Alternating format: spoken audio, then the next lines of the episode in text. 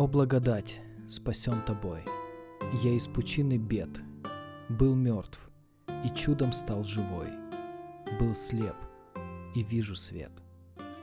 Словами этого удивительного гимна, который написал Джон Ньютон, известный работорговец, ставший впоследствии проповедником Евангелия, пастор и богослов, написавший много песен и стихов во славу Господа, который на своей жизни пережил действие Божьей благодати и, став ее пленником, посвятил всю жизнь на служение Богу. Я не случайно выбрал именно эти слова, чтобы поприветствовать каждого из вас, друзья, потому что тема, о которой мы сегодня будем размышлять, возможно ли человеку верующему, возрожденному потерять свое спасение, она очень актуальна была в каждые времена. Буквально с тех пор, как появилась церковь, появилось много разных мнений и разногласий по этому поводу. Со временем образования и появления разных христианских течений и конфессий эту истину излагали по-разному – и главными богословскими учениями, сложившимися на сегодняшний день, являются так называемое армянианство и кальвинизм. Два взгляда противоположны друг другу, которые на протяжении последних веков христианства являются темой обсуждения, распри и споров между верующими людьми. Какой позиции придерживаться? Какая более библейская? Чья позиция более глубоко объясняет этот вопрос? Я молюсь, чтобы Бог использовал этот подкаст не для того, чтобы еще подкинуть дров вот в этот огонь распри и споров по поводу этого вопроса, но для того, чтобы стать еще одной причиной, побуждающей каждого из нас искать ответа в Слове Божьем. Как на это смотрит Писание? И сделать свои собственные выводы. Мы сегодня посмотрим на различия этих двух богословских подходов и также обратимся к хронологии спасения, для того, чтобы ответить нам на вопрос, может ли верующий человек, возрожденный, потерять свое спасение, нам нужно посмотреть на то, чем является спасение кто его инициировал, для кого оно предназначено и какое оно значение имеет для нас. И только ответив на эти вопросы, каждый из нас может сделать свой собственный вывод. И я хочу, чтобы этот подкаст в очередной раз принес благодать каждому слушающему.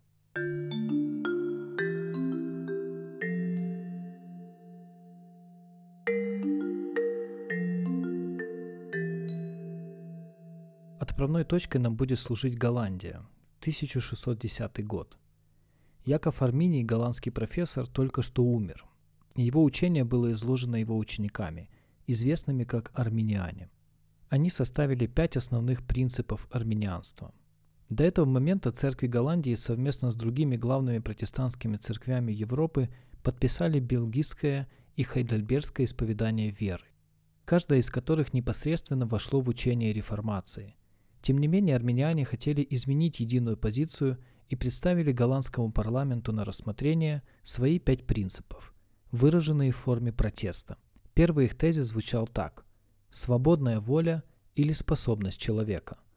Этот принцип учит тому, что человек, несмотря на то, что находится под воздействием грехопадения, все же способен выбирать духовное благо и развивать веру в Бога для принятия проповеди Евангелия и таким образом приобрести спасение. Второй тезис звучал так – условный выбор. Этот принцип учит тому, что Бог простирает свои руки только к тем людям, которые, Он знает об этом или предвидит, ответят на проповедь Евангелия. Бог избрал тех, как Он видел, захотели быть спасенными, имея свободную волю и находясь в природном падшем состоянии, которое, согласно первого принципа армянианства, в любом случае не является полным грехопадением. Третий тезис универсальное спасение или всеобщее искупление. Этот принцип учит тому, что Христос умер для спасения всех людей, но только в потенциальном смысле. Смерть Христа позволяет Богу прощать грешников, но только при условии наличия их веры. Четвертый тезис. Работа Святого Духа по искуплению может быть ограничена волей человека – этот принцип учит тому, что Святой Дух, начиная работу, направленную на то, чтобы привести человека ко Христу, может встретить сильное сопротивление, и его намерения окажутся тщетными. Он не сможет дать жизнь, если грешник не захочет, чтобы ему дали эту жизнь. И пятый тезис звучал так – от падения от благодати. Этот принцип учит тому, что грешник может в конце концов потерять спасение. Это, конечно же, логический и само собой разумеющийся вывод из данной системы. Если человек должен проявить инициативу для своего спасения сам, он должен и сохранить ответственность за конечный результат. И вот эти пять принципов армянианства были представлены государству, а Национальный церковный синод был созван в городе Дорт в 1618 году для проверки учения Армения в свете священного писания.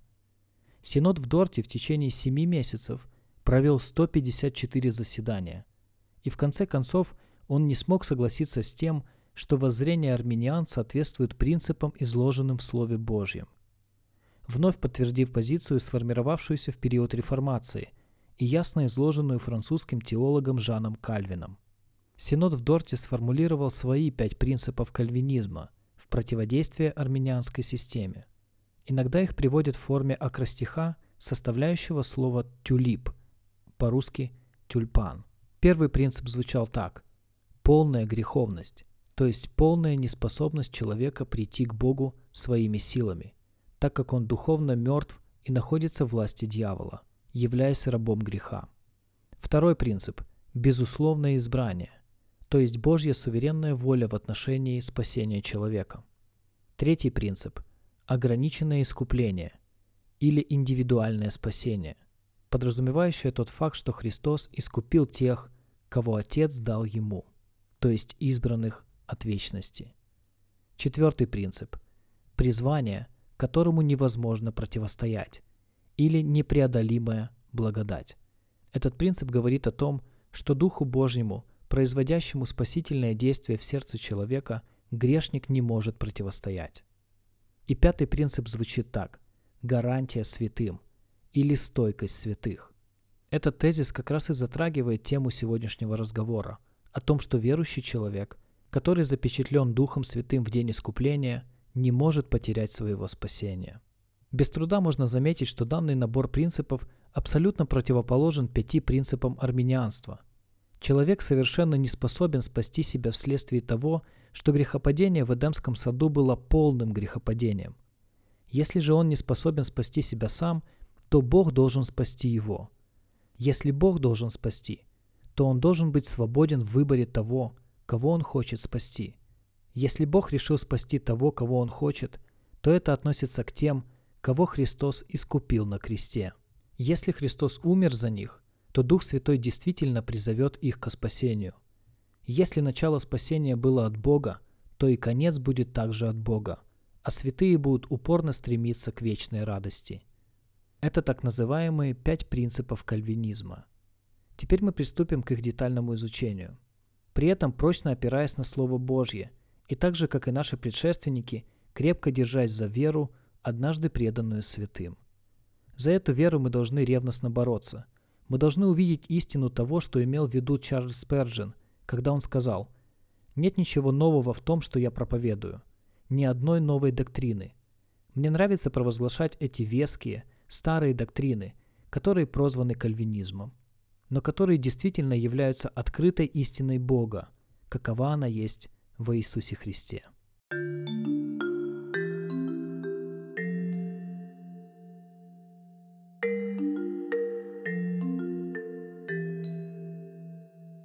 Когда мы приступаем к рассмотрению первого из пяти принципов, конечно же, на нас должен производить впечатление тот факт, что эта система начинается с чего-то, что должно быть фундаментальным в вопросе спасения – Таковым является правильное определение положения того, кто должен быть спасен.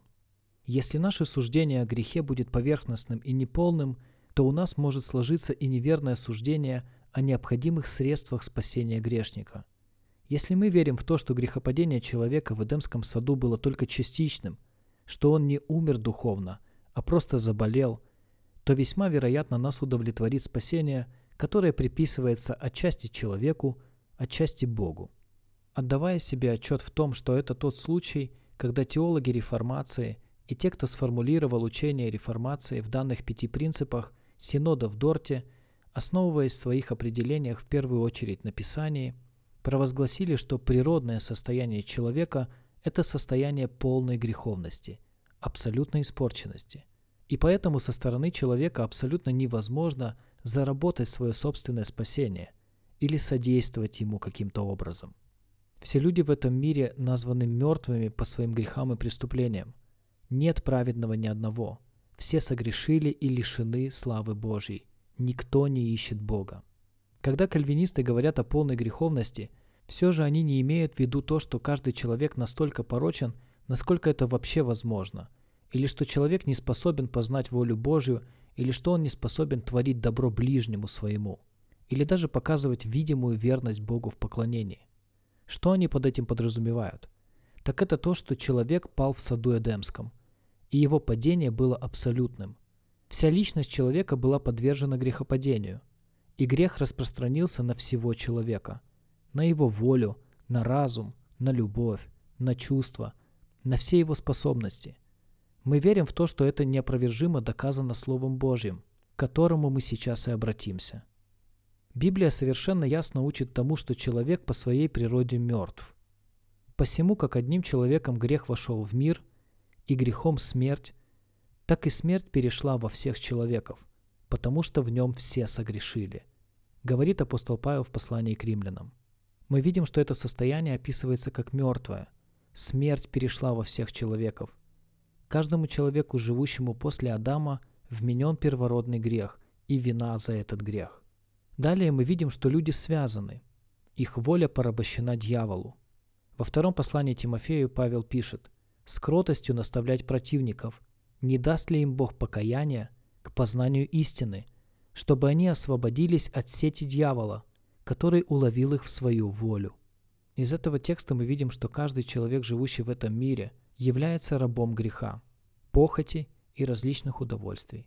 Он не может просто так оставить этот плен – потому что хозяином его является дьявол.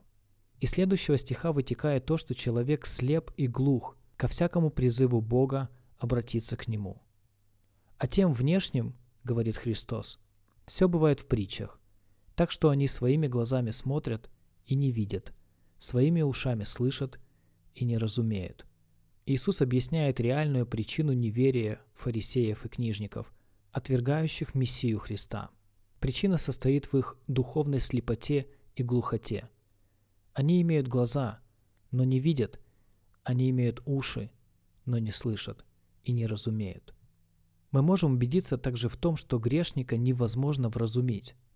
Апостол Павел говорит, душевный человек не принимает того, что от Духа Божия, потому что он почитает это безумием, и не может разуметь, потому что о сем надобно судить духовно.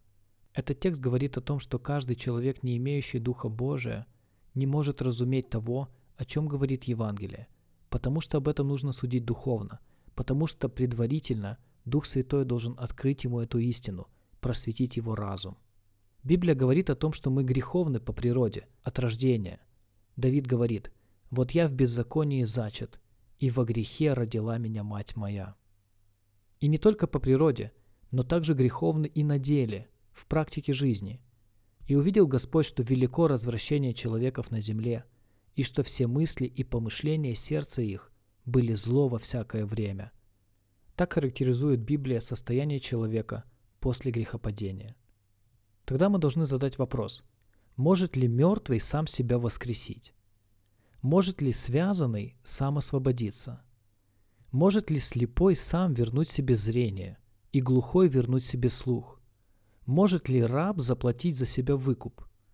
Могут ли душевные вразумить себя сами? Может ли человек греховный по своей природе сам себя изменить? Конечно же нет. Праведник Иов спрашивает, кто родится чистым от нечистого? И тут же отвечает, ни один. И Еремия задает вопрос, может ли эфиоплянин переменить кожу свою и барс пятна свои? И далее он приходит к заключению, и вы можете ли делать доброе, привыкнув делать злое? Может ли Слово Божие показать нам еще более четко, что эта греховность абсолютна, и что наша неспособность желать или обеспечивать спасение также абсолютна? Такое состояние является духовной смертью. Мы подобны Лазарю, пребывающему в своей могиле. Мы связаны по рукам и ногам, и гниение распространяется в нашем теле – и подобно тому, как в мертвом теле Лазаря уже не осталось искры жизни, так и в наших сердцах нет этой внутренней искры, которая влекла бы нас к Богу. Но Господь творит чудеса, как с физически мертвыми, так и с духовно мертвыми. Как пишет апостол Павел в послании к Ефесянам, «И вас, мертвых, по преступлениям и грехам вашим, оживотворил во Христе. Он подошел к могиле каждого из нас, и как однажды Он вызвал Лазаря из гроба, так Он духовно воскресил каждого верующего. Спасение по самой своей природе должно быть Господним.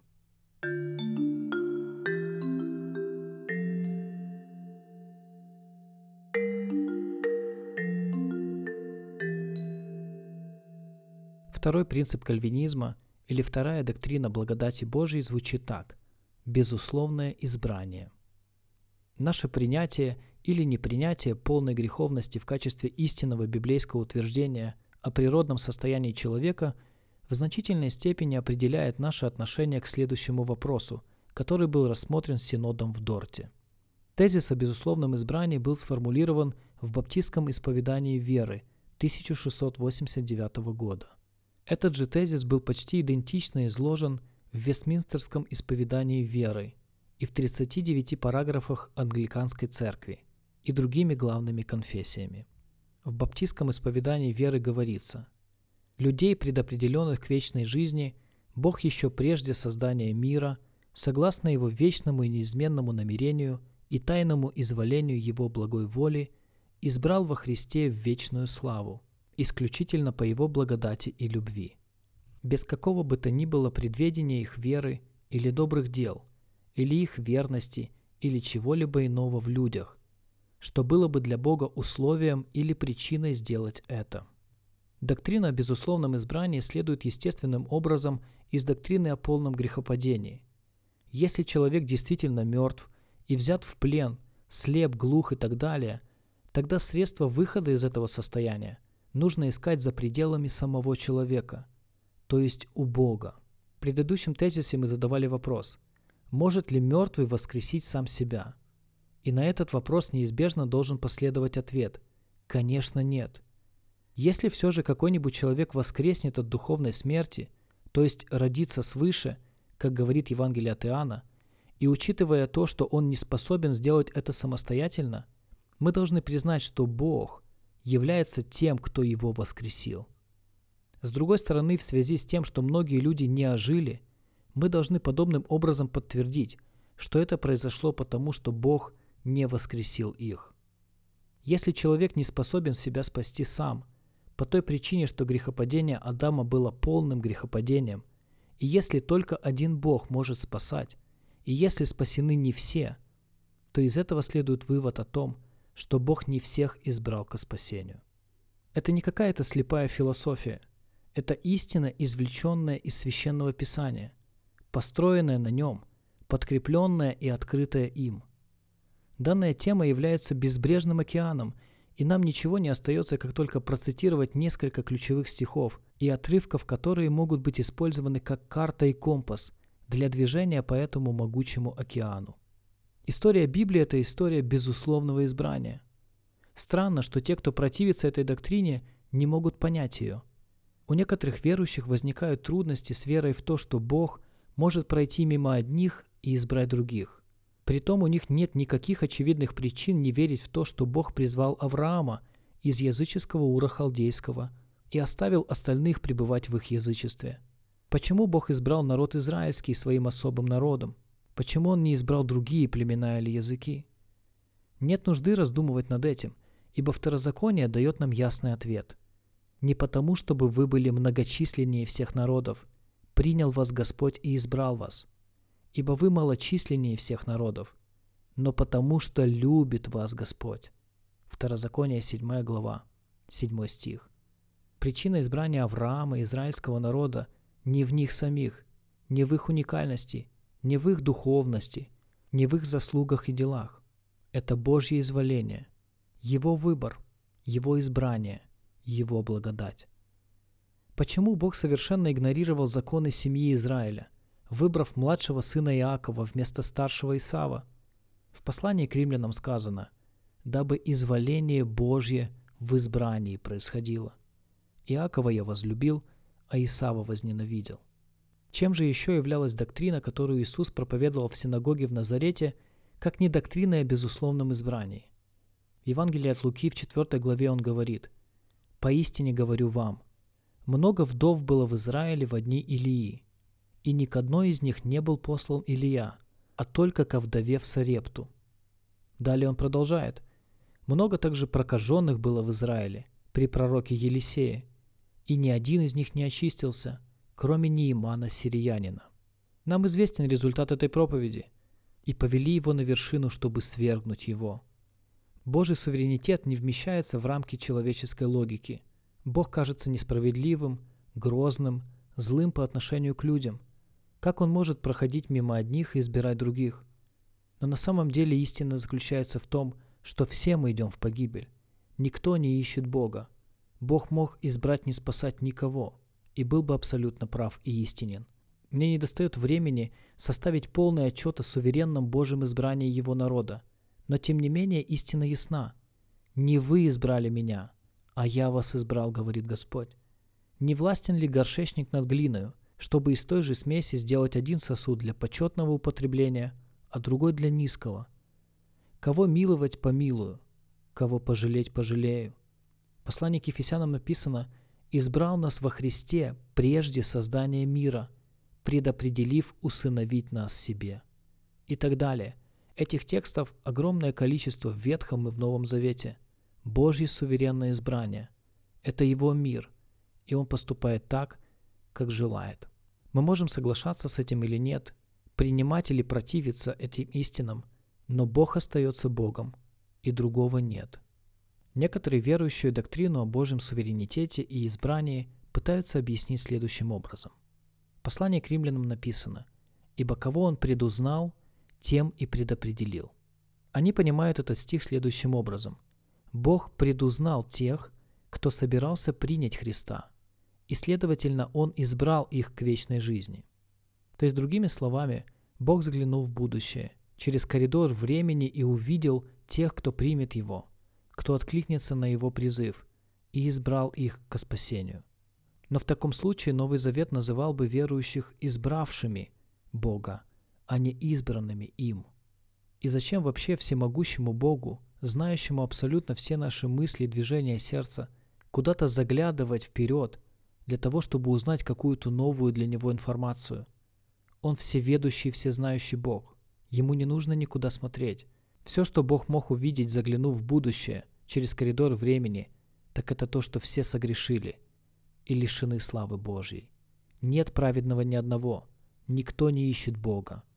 Все совратились, до одного негодны. В этом тексте о предведении Божьем говорится по отношению к людям, а не по отношению к каким-либо действиям, совершаемыми этими людьми. В Писании сказано «тех, кого предузнал, тем и предопределил». И снова Бог говорит через пророка Амоса, «Только вас признал я из всех племен земли». Все это говорит о том, что независимо от совершаемых ими дел, все равно каких, добрых или злых, Бог знал их, в том смысле, что Он возлюбил их и избрал их быть Его собственностью. Вот таким образом Он предузнал своих избранных. Это предузнание касается конкретных людей, а не тех действий, которые совершили эти люди – Павел не пишет тех, которые открыли свое сердце Богу, но тех, кого Он предузнал. Второе. Нет основания полагать, что Бог избрал нас потому, что Он видел, что мы что-то сделаем, а именно примем Его Сына. Мы избраны не потому, что совершаем это святое дело принятия, но для того, чтобы мы смогли принять Его. Ибо мы Его творение, созданы во Христе Иисусе на добрые дела, которые Бог предназначил нам исполнять. Еще один момент. Неверным является утверждение, что Бог предвидел тех, кто поверит. В Деянии апостолов в 13 главе говорится об этом совершенно ясно. «И уверовали все, которые были предуставлены к вечной жизни». Избрание происходит не вследствие нашей веры. Наоборот, наша вера является следствием того, что мы были избраны или предуставлены к вечной жизни – и только тот, который был избран Богом от вечности, смог в этой точке, услышав Евангелие от апостола Павла, уверовать в него. Еще один момент. Кроме того, если сказать, что мы развивали веру, принимая Христа, и что Бог предвидел эту веру и потому избрал нас, то это только отодвигает нас на шаг назад. Потому что возникает вопрос, где тогда мы взяли веру для этого развития? В Писании мы находим ответ – Благодатью вы спасены, через веру, и эта вера не от вас, это Божий дар. И поэтому Святой Дух через апостола Петра повелевает нам, старайтесь делать твердыми ваше звание и избрание. Утверждайтесь в том, что сделал Господь для вас, и прославляйте Его суверенную благодать.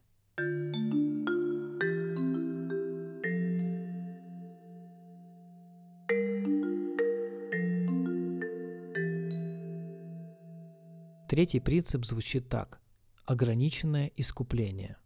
Это третье положение не только главное из всех пяти, но и также главный факт в Евангелии.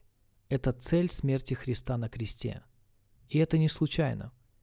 Теологи, отстаивающие истинной протестантской реформации от нападок армян, в своих формулировках следовали библейской линии и логике и достигли основной точки опоры спасения. Прежде всего они задавали вопрос – кто должен быть спасен? И ответом было «человек». Но Библия учит нас о том, что человек в своем природном состоянии совершенно не способен себя спасти самого. Таким образом, у нас есть учение Библии о том, что человек находится в состоянии абсолютной греховности или же полной неспособности. Далее, так как некоторые люди, несомненно, спасены, значит именно Бог спас их в отличие от всего остального человечества. Об этом избрании мы читаем дабы изволение Божие в избрании происходило. Римлянам 9 глава.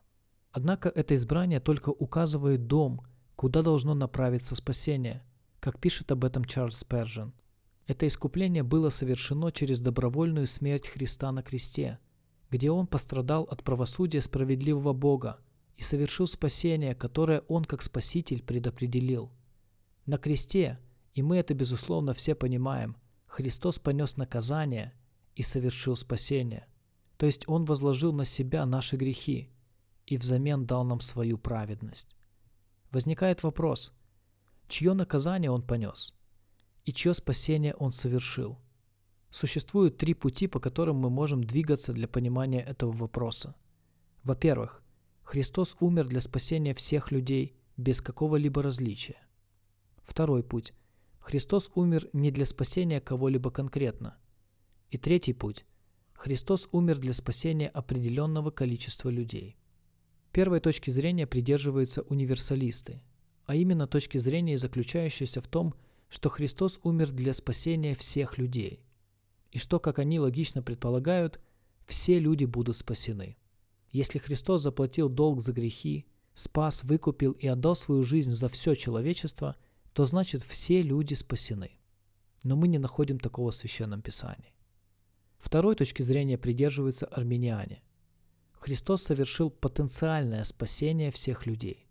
То есть Христос умер на кресте, и хотя Он и заплатил долг за наши грехи, Его труд, совершенный на кресте, не станет действенным до тех пор, пока человек сам не примет решение в пользу Христа и таким образом не получит спасение. Они полагают, что все зависит от выбора свободной воли человека. И третьей точки зрения придерживаются кальвинисты. Она заключается в том, что Христос, несомненно и действенно, спас определенное количество грешников, заслуживающих ада, на ком Отец остановил свою любовь, основанную на свободе выбора. Сын оплатил долги этих избранных и оправдал их перед судом Отца, и вложил в них свою праведность, так что они совершенны в нем. Другими словами, Христос свои заслуги переписал на счет грешника. И хотя есть три популярных объяснения искупления, совершенного Христом, смерть Христа должна быть основой только для одного из этих трех аргументов. Для спасения всех людей или потенциально для всех, но не для спасения кого-либо конкретно, или для спасения определенного количества людей, избранных Богом.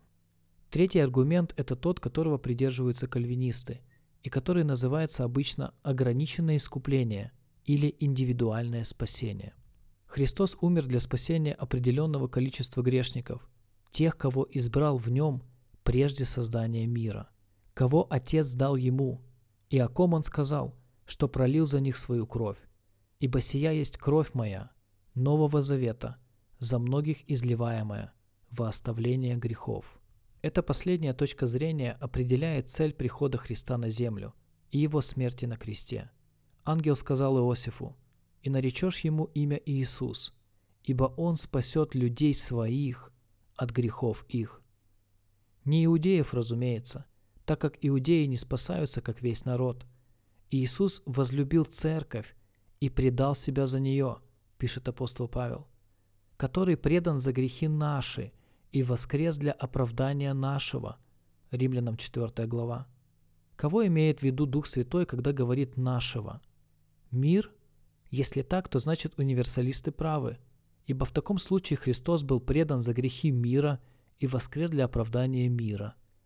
Таким образом, мир оправдан перед Богом, и все будут спасены. Но это не так. Библия рисует нам другую картину. Библия говорит, как водами все умирают, наследуя греховную природу, так во Христе все оживут. Потомки Адама умирают водами, что собственно и происходит, ибо смерть перешла во всех человеков. Но все потомки Христа, то есть церковь, за которую Он предал себя, ожили в Нем. Почему? Разумеется, потому что Он отдал себя за них. Через познание Его Он, праведник, раб мой, оправдает многих и грехи их на себе понесет. И когда Он совершит это, будучи повешен на кресте, то, как говорит Исаия, на подвиг души своей Он будет смотреть с довольством. Подвиг Его души, который Он совершил, излив душу свою, предлагая ее за наши грехи, произведет рождение духовных детей для славы Его имени, и Он будет смотреть с довольством, когда увидит свой труд завершенным. Мы также не должны упускать из вида тот факт, что некоторые места Писания упоминают мир, и многие используют их в качестве отправной точки в рассуждении о вопросе спасения. Однако, если мы сравним отдельные места Писания, то увидим, что при употреблении слова «мир» не всегда имеется в виду все мужчины и женщины в мире. Видите, весь мир идет за ним, говорили об Иисусе фарисеи. Однако же не каждый шел за Христом.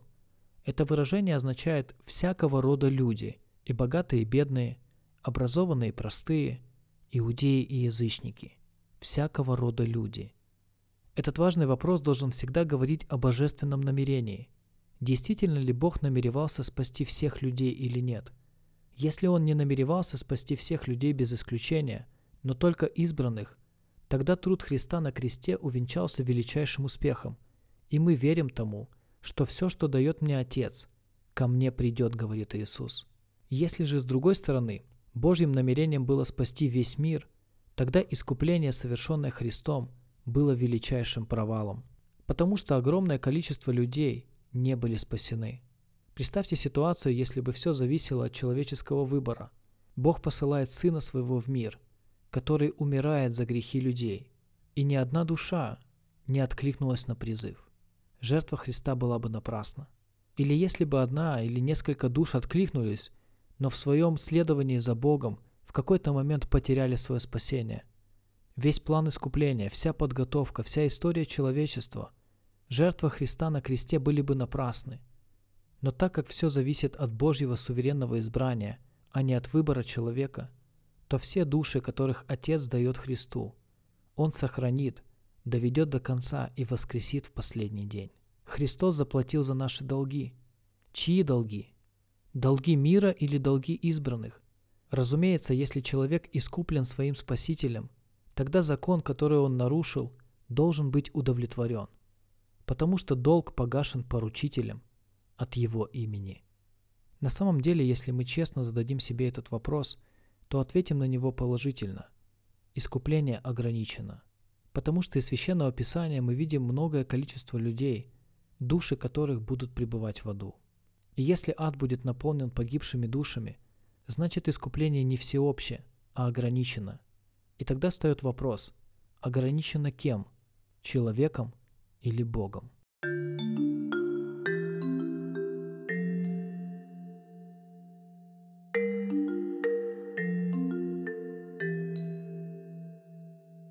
Четвертый принцип кальвинистского учения вновь является логичным выводом из предыдущих принципов.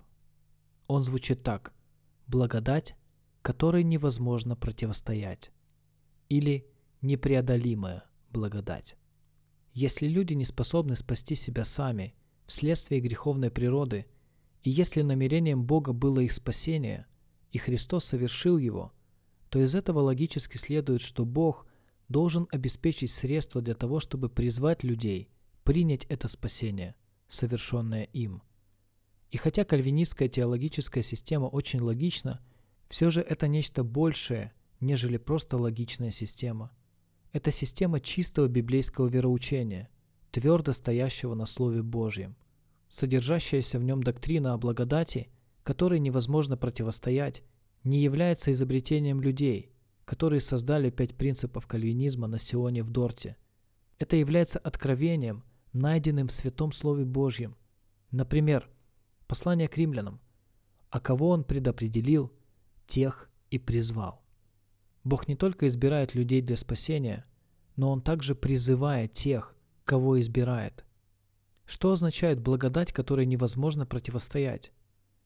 Мы знаем, что когда призыв евангельский звучит в церкви или на улице, или при чтении Слова Божьего, не каждый внемлет этому призыву. Не каждый осознает грех, и не каждый чувствует нужду во Христе. Это объясняет тот факт, что существуют два вида призыва. Существует не только внешний призыв, но и призыв внутренний. Внешний призыв может быть описан как слова проповедника, и когда этот призыв раздается – он может действовать разными способами в различных сердцах и приводить к разным результатам. Единственное, что он не может, так это вести работу спасения в душе грешника. Для того, чтобы совершить труд спасения, внешний призыв должен сопровождаться внутренним призывом Святого Духа Божьего, потому что именно Он обличает грешника во грехе, убеждает в правде и суде.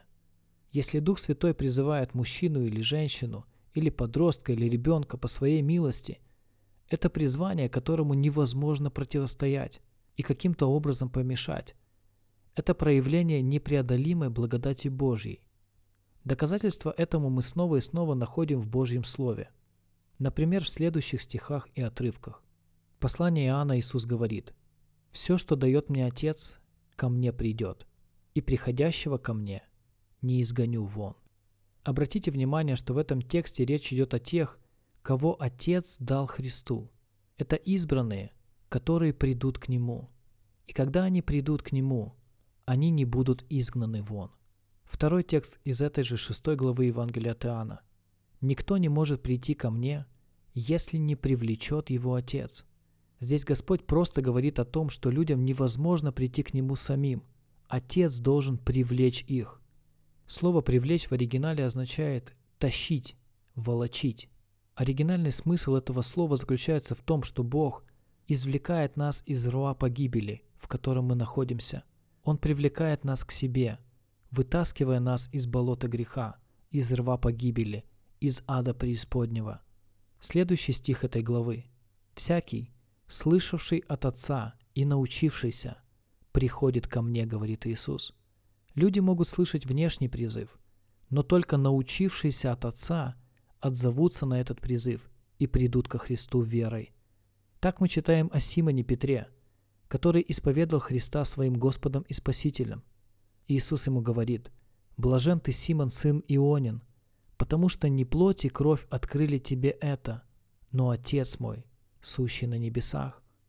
Петр не своими силами, не своим знанием достиг этого откровения – не плоть и кровь открыли ему это, но Дух Божий. Еще один стих из послания к римлянам. «Ибо все водимые Духом Божьим, суть сыны Божьи». В послании Галатам написано «Когда же Бог, избравший меня от утробы матери моей и призвавший благодатью Своею», так описывает себя апостол Павел, призвавший благодатью Своею. Когда мы вспоминаем историю Савла и Старса, гнавшего и преследовавшего церковь Христову, Именно благодать Божья остановила его по дороге в Дамаск и просветила его познанием Сына Божьего. Это та сила, которой не мог противостоять Павел. Он не просил у Бога прощения, он не искал праведности Христа, он всеми силами гнал Христа и Церковь. И Божья благодать остановила его, просветила его и избрала его на служение. Это совершил Бог по своему суверенному выбору. Об этом же говорит и апостол Петр в своем первом послании – но вы род избранный, царственное священство, народ святой, люди, взятые в удел, дабы возвещать совершенство, призвавшего вас из тьмы в чудный свой свет. Далее в этом послании он говорит, «Бог же всякой благодати, призвавший нас в вечную славу свою во Христе Иисусе». Это Божье действенное призвание, которое совершается Духом Святым в сердце человека. Одной из выдающихся иллюстраций этого учения о непреодолимой благодати или о действенном призвании, конечно же, является случай, о котором мы читаем в Деянии апостолов в 16 главе. Апостол Павел проповедует Евангелие группе женщин на берегу реки в Филиппах. И в это время мы читаем, одна женщина именем Лидия слушала, и Господь отверз сердце ее, внимать тому, что говорил Павел. То есть Павел проповедник обращается к слуху Лидии, звучит внешний призыв. Но в это же самое время Господь обращается к сердцу Лидии, звучит внутренний призыв его действенной благодати – Армяне верят в то, что человек может сопротивляться и сопротивляется призыву Евангелия Божия, и поэтому они утверждают, что доктрина о непреодолимой благодати не может существовать. Но Библия говорит о том, что человек не только может сопротивляться Евангелию Божию, но в силу самой своей природы он должен и на самом деле сопротивляется этому. Вот почему должна существовать такая доктрина, как доктрина о благодати, которой невозможно противостоять. Другими словами, на нас должно быть оказано какое-то воздействие, более сильное, чем наша греховная природа, которая сопротивляется Богу, более сильное, чем наше сопротивление, способное вызвать возрождение нашей души, иначе мы обречены навечно, потому что душевный человек не принимает того, что от Духа Божия. Существуют три великие силы, действующие в вопросе спасения человека. Первая сила – это воля самого человека – Второе – это воля дьявола. И третье – это воля Божья. Чья же воля одержит победу? Если воля Божья не является победоносной в вопросе нашего спасения, тогда должно быть это воля дьявола. Ибо дьявол сильнее, чем мы. Томас Ватсон, знаменитый пуританин 17 столетия, ярко описал этот вопрос следующими словами. «Бог мчится в своей колеснице Евангелия и одерживает одну победу за другой. Он побеждает гордость в сердцах, заставляет волю, которая не сдавалась, как Форт Роyal, уступать и подчиняться его благодати. Он заставляет каменные сердца обливаться кровью. О, это мощный призыв! Итак, чья воля одержит победу? Наша? Но разве наша воля не сопротивляется Господу, как Форт Роyal?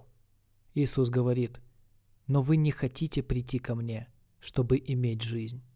Или воля дьявола? В таком случае кто же тогда будет спасен? потому что его воля сильнее нашей. Но вот явилось Евангелие, сильнее, чем сила, удерживающая нас. Она одерживает победу, мчась в колеснице его, и Господь побеждает. Он побеждает сатану, а также он побеждает и слабого человека во славу своей действенной благодати.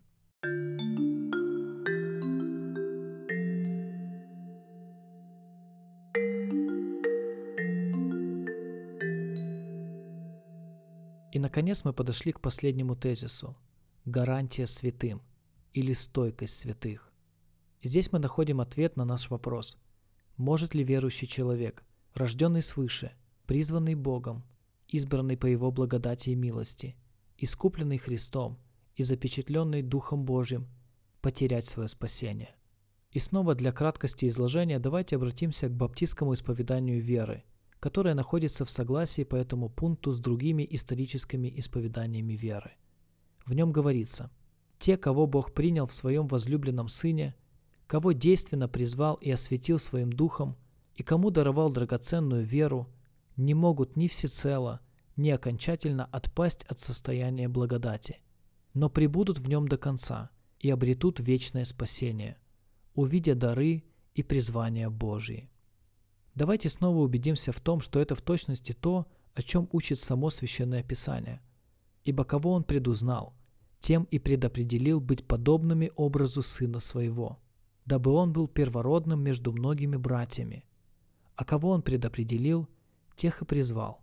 А кого призвал, тех и оправдал. А кого оправдал, тех и прославил.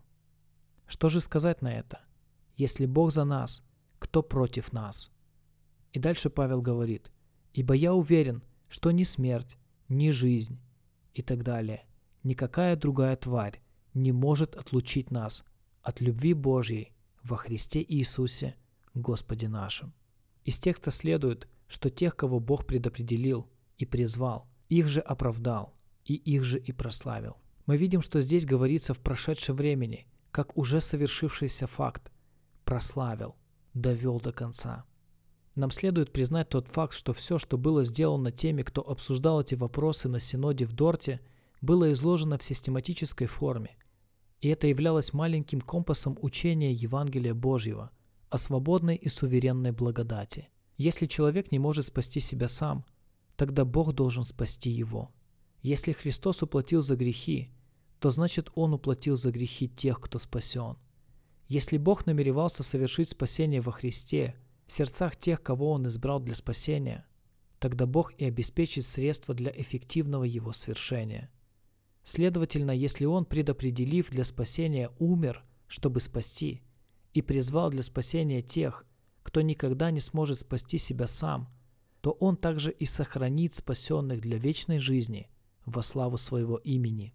Таким образом, за полной греховностью, безусловным избранием, ограниченным искуплением, действенным призванием следует гарантия святым – Начавший вас доброе дело будет совершать его даже до дня Иисуса Христа, говорит апостол Павел.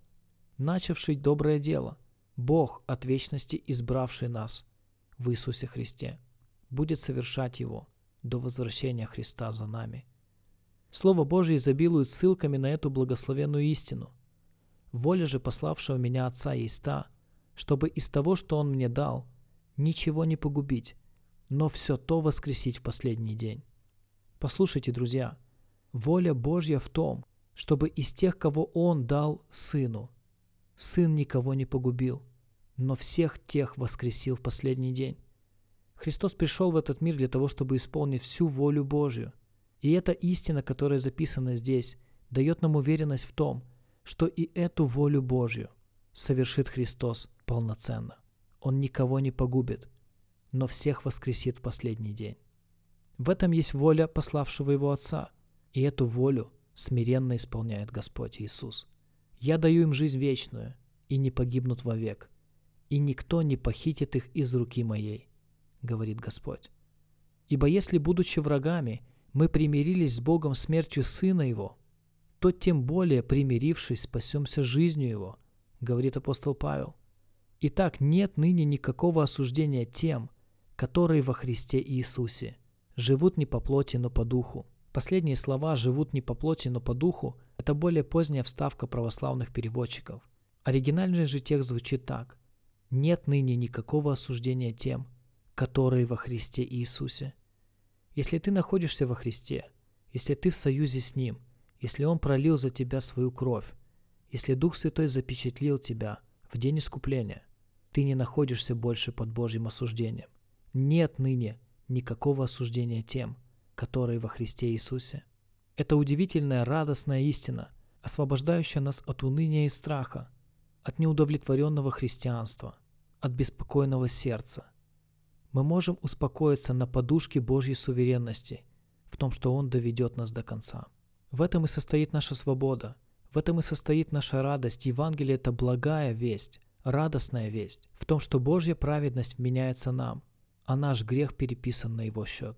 Мы свободны и мы радостны в том, что принадлежим Ему, и Он доведет нас до конца. Отличительным признаком верующего является то, что он принадлежит Христу, что он настойчив в совершении дел Христа, что он старается делать твердым его звание и избрание. Это не просто жизнь спустя рукава, это не просто делай, что хочешь, и попадешь на небеса. Кто думает о том, что раз спасение невозможно потерять, то теперь можно грешить и делать, что хочешь.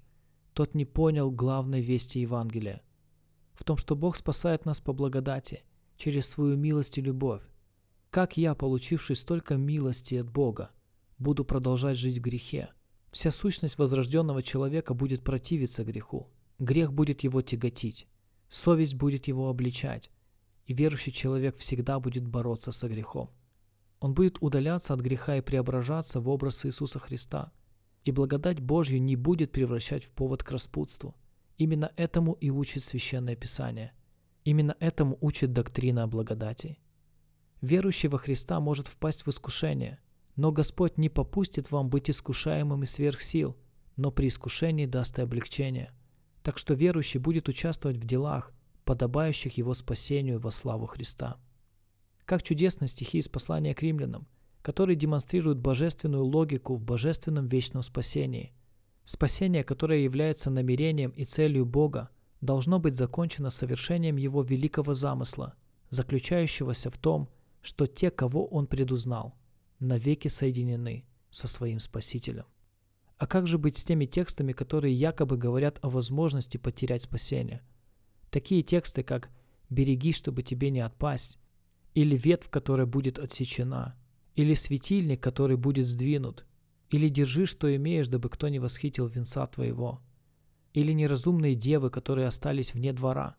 Все эти тексты и многие другие, которые на первый взгляд кажутся противными этой доктрине гарантии для святых, на самом деле при детальном изучении каждого этого стиха, в общем контексте послания или Евангелия, в котором они находятся, мы увидим предостережение к верующим людям в том, что возможно потерять награду. Это предостережение о том, что в этой жизни и в будущем можно потерпеть урон, можно прожить в безрадостном, унылом состоянии всю жизнь и таким войти в вечность. Другие тексты предупреждают о том, что верующему необходимо бодрствовать, бодрствовать для того, чтобы не проспать день посещения Бога, когда Он придет за своей церковью, и не остаться на великую скорбь, для того, чтобы не остаться переживать все те страшные события, грядущие на Вселенную, пройдя через которые верующий спасется, но так как бы из огня. И другие тексты Писания Нового Завета, которые якобы говорят о возможности потери спасения, обращены к тем людям, которые в действительности, находясь внутри церкви, не являются ее частью, которые являются плевелами среди пшеницы, семенами, посеянными в терне или при дороге, которые внешне очень похожи на верующих, но не являются таковыми. Бог предупреждает таких людей. Апостолы, понимая и предвидя то, что такие люди будут наполнять церкви, невозрожденные люди, не знающие Христа, не имеющие Духа Божия, будут среди церковного собрания и даже в церковном руководстве – для таких звучит это слово, слово предостережения, чтобы они увидели свое плачевное состояние, поняли, что им нужен Христос, и обратились к Нему, чтобы не погибнуть, чтобы они убрали внешнюю религиозность, перестали играть в христианство и признали свою беспомощность и нужду во Христе. Именно к таким категориям людей и звучат эти многочисленные предупреждения в Евангелии и посланиях. И в заключение все же необходимо поднять этот вечный вопрос. Препятствует ли кальвинизм делу Евангелия? Одного беглого взгляда на историю Церкви Христа в этом мире будет достаточно для того, чтобы убедиться в том, что подобное мнение безосновательно. Евангелие Христа имело большой успех там и тогда, когда народ Божий заключал эту доктрину о благодати в своих сердцах. Кальвинизм, если мы можем использовать это слово, и нас поймут непревратно – являлся религиозным убеждением Роберта Мюррея Макчейна, а также Эндрю Боннера и Вильяма Бернса, величайших лидеров возрождения и миссионерства в Китае. Мученики, реформаторы, лидеры Церкви Христа на земле, говоря о своих религиозных убеждениях, которые они проповедовали и за которые умирали, провозглашали спасающую благодать Божью для его избранного стада. Разве можно всех их перечислить? Лютер, Кальвин, Тиндейл, Латимер, Нокс, Висхард, Перкинс, Рутерфорд, Джон Буньян, Оуэн, Чарнак, Гудвин, Флавел, Ватсон, Генри, Вотс, Джонатан Эдвардс, Джордж Уайтфилд, Джон Ньютон, Чарльз Спержен. Это всего лишь небольшая, но внушительная армия свидетелей истинной суверенной благодати. Являлась ли помехой их труду для Господа то, во что они верили? И во что они верили? Они верили, что Бог – это суверенный Господь. Они не боялись верить, что они поклоняются и служат Богу, который совершает все по изволению воли своей. Как хорошо сказал об этом король проповедников Чарльз Спержен. «Я знал людей, кусающих свои губы и скрипящих зубами от гнева, когда я проповедовал о суверенитете Бога. Доктринеры сегодняшнего дня признают Бога, но по их мнению он не должен быть царем. В другом месте Спержен говорил, «Старая истина которую проповедовал Кальвин, которую проповедовал Августин, которую проповедовал апостол Павел. Это та истина, которую я должен проповедовать сегодня. Иначе я буду нечестен по отношению к своей совести и своему Богу. Я не могу изменить истину. Я не знаю такого средства, которое могло бы сгладить острые края этой доктрины.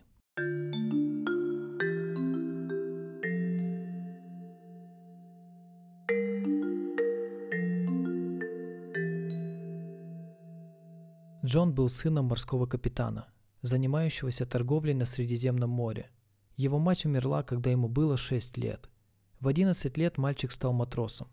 Позже он рассказывал, «Я отправился в Африку, так как хотел быть свободным и грешить сколько душе угодно. Его молодость отличалась порочностью, распутством и неудачами. Дошло даже до того, что его родной отец от него отказался. А Джон скатывался все ниже и ниже. Позже он говорил об этом так. «Я никогда в жизни не встречал человека, который выражался бы ужаснее, чем я в то время.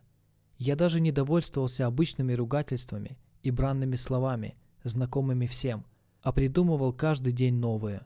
И некоторые из них были настолько крепкими, что даже капитан, который сам не особенно церемонился в выборе выражений, ругал меня за них. Джона заставили служить в военно-морском флоте.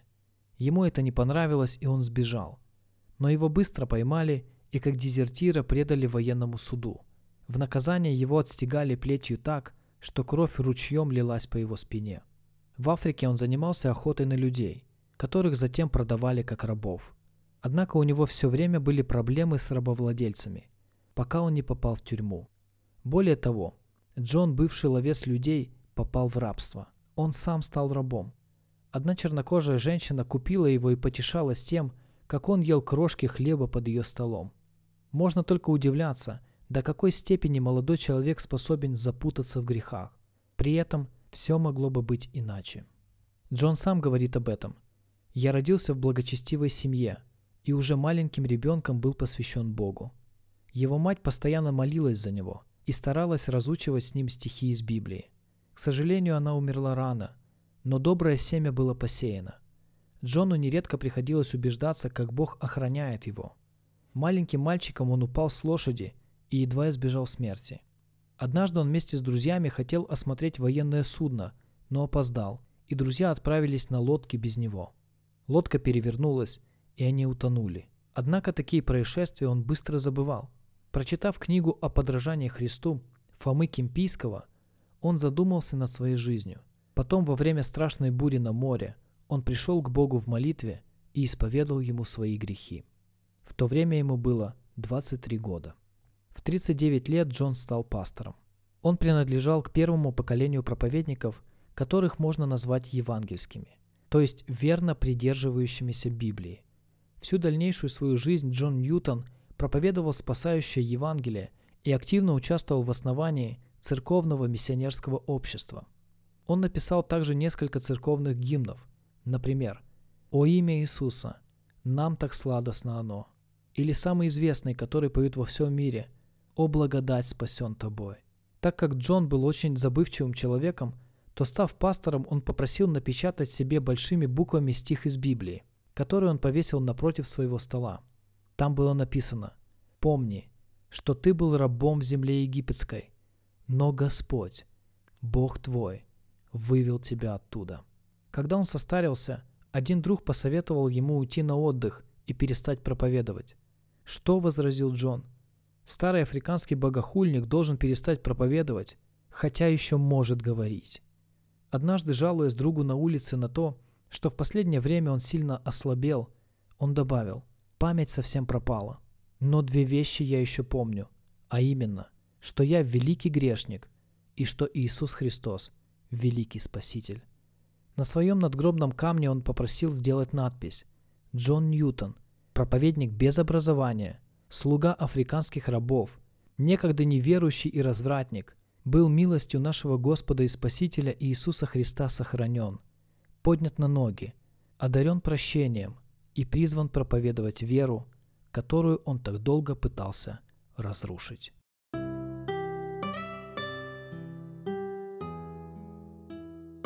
О благодать, спасен тобой – я из пучины бед.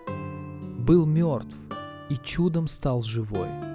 Был слеп и вижу свет. Пройдут десятки тысяч лет, забудем смерти тень, а Богу также будем петь, как в самый первый день.